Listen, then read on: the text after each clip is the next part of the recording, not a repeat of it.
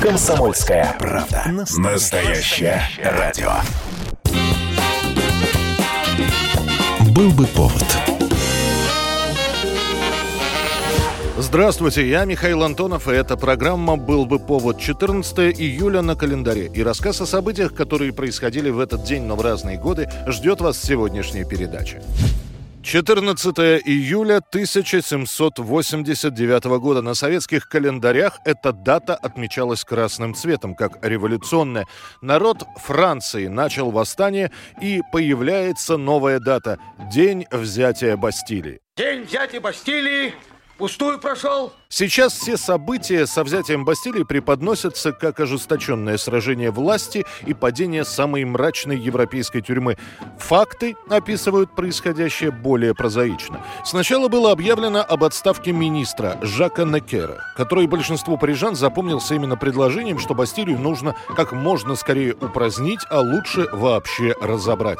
Параллельно с этим выходит указ короля о распуске учредительного собрания, куда Некер также входил. Народ стал собираться на площадях. А после того, как прошел слух о том, что к Парижу подтягиваются королевские войска, толпа решает взять штурмом главную тюрьму Бастилию, чтобы завладеть оружием, которое якобы хранилось там. Я только что из Версаля. Король уволил Никера. Граждане, это знак. Знак для всех патриотов начала новой Варфоломеевской ночи. Хотя считается, что штурм был предпринят с целью освобождения узников, на самом деле их освободили так, по ходу действия. Оружие в Бастилии не обнаружилось. Это выяснилось после четырехчасового боя, во время которого погибает почти весь гарнизон тюрьмы, это около ста человек.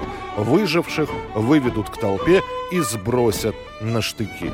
В ответ на случившееся Людовик XVI восстановит в должности Жака Некер, отведет войска от Парижа, а через год, когда Бастилию снесут наполовину, устроят народные гуляния, а окончательно сравняют тюрьму с землей в мае 1791 года.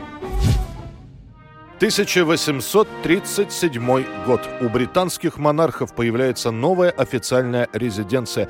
Королева Виктория въезжает в Букингемский дворец. Изначально, еще в начале 18 века, здание строится для местного герцога. После его приобретает в личное владение король Георг III. Георг считал, что его Сент-Джеймский дворец построен слишком просто, и отделка в нем желает оставлять лучшего. Правда, Георг в Букингеме был лишь наездом подъездами. В то время там работали каменщики, достраивая то один, то другой флигель. Все эти работы периодически прерываются. Регулярно не хватает денег, так что доведение до ума Букингемского дворца превратилось в национальный долгострой, который растянулся на 75 лет.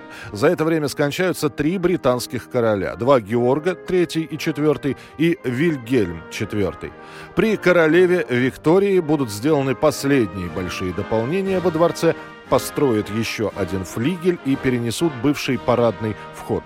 После чего здание будет объявлено официальной резиденцией британской короны.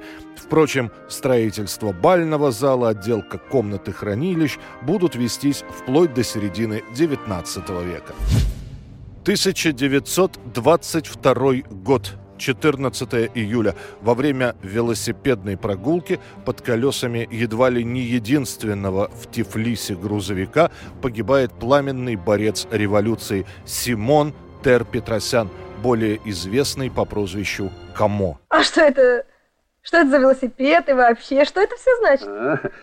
Это мне еще Сверлов подарил. Друг Сталина, организатор подпольных типографий, перевозчик оружия. Все это кому? Самый громкий экс то есть нападение на его счету летом 1907 года. Во время нападения на инкассаторскую карету погибают несколько десятков человек, в том числе случайные прохожие, но и добыча революционеров стоит того несколько миллионов рублей. Кому регулярно арестовывают, приговаривают к ссылке, но он бежит отовсюду. Последний побег как раз накануне февральской революции 1917 года. А последний раз он в тюрьме окажется в 1920 1920 году, когда революционер Камо нелегально работает в Тифлисе, ныне это Тбилиси, с меньшевиками. После этого он активно готовит восстание рабочих в Баку. Как именно произошло ДТП с велосипедом и грузовиком доподлинно неизвестно. Грузовик принадлежал местной ЧК, водитель после того, как Камо попал под колеса, лично доставит революционера в больницу, а после пропадет, как будто его никогда и не было. Он умер в расцвете сил, не успев выполнить новые дерзкие планы, связанные с интересами мировой революции, как он писал дорогому Ильичу. Наказание, равно как и расследование этого дела, так и не будет. В официальных документах случившееся назовут трагическим стечением обстоятельств. 14 июля 1964 года Адриана Челентано женится на актрисе Клаудии Мори. Это будет один из самых крепких браков, более 50 лет совместной жизни.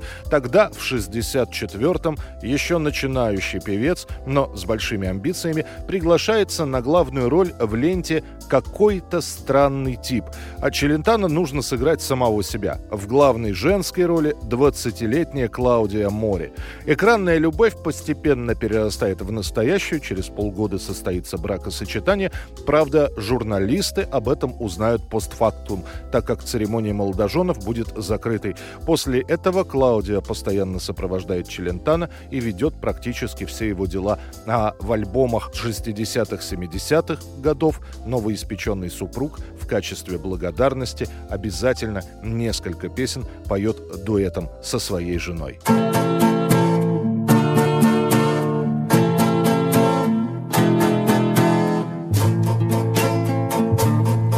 dimmi un po' perché ogni notte sogno che 30 donne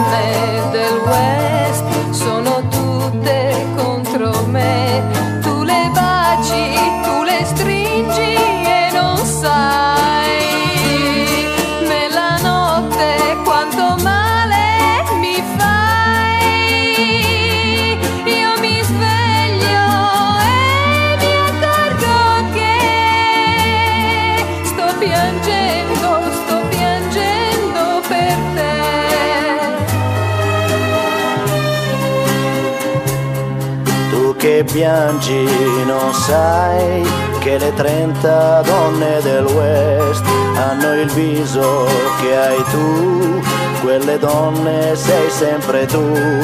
E di notte quando sogni di me non svegliarti ma continua a sognare. E così io ti bacerò anche quando non sarò qui con te.